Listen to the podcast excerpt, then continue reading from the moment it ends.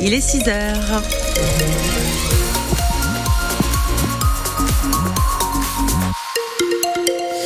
Un ciel bien nuageux tout au long de la journée et ça y est, les pluies éparses arrivent en fin d'après-midi. Le vent va commencer à souffler, météo complète à la fin de ce journal. Les infos avec vous, Théo. La maire de Poitiers veut faire évoluer la loi. Oui, face à un vide juridique qui paraît hallucinant. En 2024, euh, elle, elle, pardon, elle est en train de le découvrir d'ailleurs à ses dépens. Aujourd'hui, rien ne prévoit qu'une mère, une élue, puisse devenir mère, maman durant son mandat.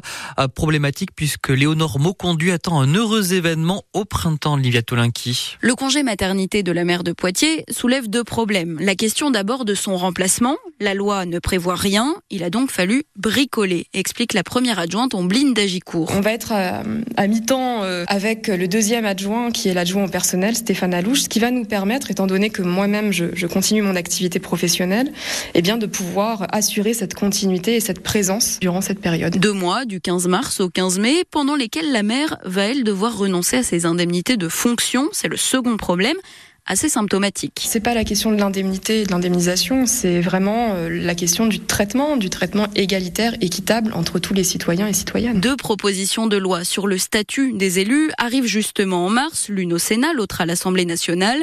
La maire Léonore Monconduit a donc alerté France Urbaine, une association d'élus, pour qu'ils évoquent au Parlement cette situation du congé maternité. Bastien Talloc est conseiller en charge des institutions. Au-delà même du symbole, c'est un signal adressé euh, à des femmes jeunes qui pourraient euh, considérer que euh, l'exercice de fonctions électives peut être très pénalisant en cas de congé maternité, de dire ben, que ce frein, il peut être levé. Un véritable enjeu pour lui de renouveau démocratique. Aujourd'hui, la moyenne d'âge des maires en France est de 59 ans.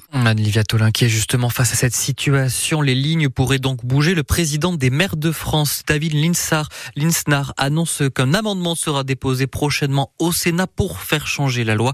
Lui qui parle d'une situation injuste en évoquant le cas de la maire de Poitiers. Gabriel Attal, lui, doit prendre la parole ce matin à 9h précise. Le Premier ministre qui doit faire de nouvelles annonces à destination du monde agricole à trois jours du Salon de l'agriculture et alors que les actions ont repris sur le terrain, il sera question de simplification sur le stockage de l'eau, sur la réglementation des haies, en plus d'un point d'étape sur les annonces du 1er février. Après de multiples reports, c'est ce mercredi que le tribunal de commerce de Bordeaux doit enfin se pencher sur le plan de sauvegarde des 26 magasins détenus par Michel Ohaillon dans les galeries Lafayette à Niort.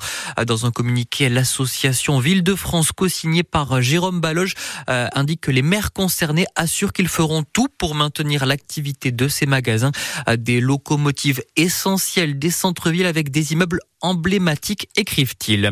Et puis les représentants de la CAPEB 86 ont rencontré le préfet de la Vienne hier, la Confédération des petites entreprises du bâtiment qui alerte sur les difficultés du secteur plombé par la chute des constructions dans le neuf, en plus des difficultés toujours autour de la rénovation des bâtiments et des aides de l'État. Théo Missak Manoukian et son épouse Mélinée rentrent au Panthéon. Oui, la cérémonie aura lieu ce soir à 18h30, 80 ans, euh, jour pour jour après l'exécution de ce résistant communiste originaire d'Arménie. Euh, c'est la première fois que la France panthéonise un résistant étranger. À noter que le prénom et le nom des 23 compagnons de route de Missak exécutés également par les Allemands seront gravés à l'entrée du caveau où reposera le couple. À noter qu'au même moment, une manifestation en leur hommage sera organisée à Niort place de la Brèche à l'appel de la CGT 79 et du PCF. À Toire, la maison numéro 9 connue sur la place Saint-Léon est en train d'être détruite. Les engins de chantier sont en action juste à côté de la mairie. La municipalité qui a pris un arrêté en effet suite à un risque d'effondrement du bâtiment. La circulation s'annonce perturbée dans le secteur au moins jusqu'à ce vendredi. Des petits poids de vin en haut de l'affiche. Oui, une vingtaine d'enfants placés viennent de participer à un court métrage. Le tournage qui a duré trois jours. Euh, s'est déroulé dans une ferme à Mont-sur-Gaine, septième édition euh, d'un partenariat entre la Fondation Action Enfance et les étudiants d'une école de cinéma. Euh, cette année, le scénario raconte l'histoire de jeunes qui montent un spectacle d'animaux pour récolter de l'argent et aider une vieille dame. Et comme dans le septième art, il a fallu faire un casting. Lisa et Mélissa accompagnent justement ces jeunes au quotidien. Il y a eu un week-end casting où les étudiants de l'école de cinéma sont venus choisir les enfants. Donc là, six acteurs principaux ont été sélectionnés. parmi les 56 enfants et 14 figurants avec trois éducateurs aussi qui ont apparu en tant que figurants. Et ça, ça n'a pas créé de frustration entre les enfants? Pourquoi lui, il peut jouer l'acteur principal, euh, moi je peux pas euh? Si, si, il y en a toujours des déçus, mais ils savent que c'est le but. Et chaque année, c'est vrai qu'on essaye de faire quand même tourner les enfants, que ce soit pas toujours les mêmes. Mais c'est vrai qu'il y a quand même euh, des chouchous un petit peu euh, par rapport à leur personnalité qui sortent un peu du lot. Quoi. Lisa et Mélissa qui accompagnent ces jeunes au quotidien et les enfants qui pourront se voir sur grand écran. Ils iront à présenter leur film au Grand Rex à Paris. Ce sera le 10 juin prochain.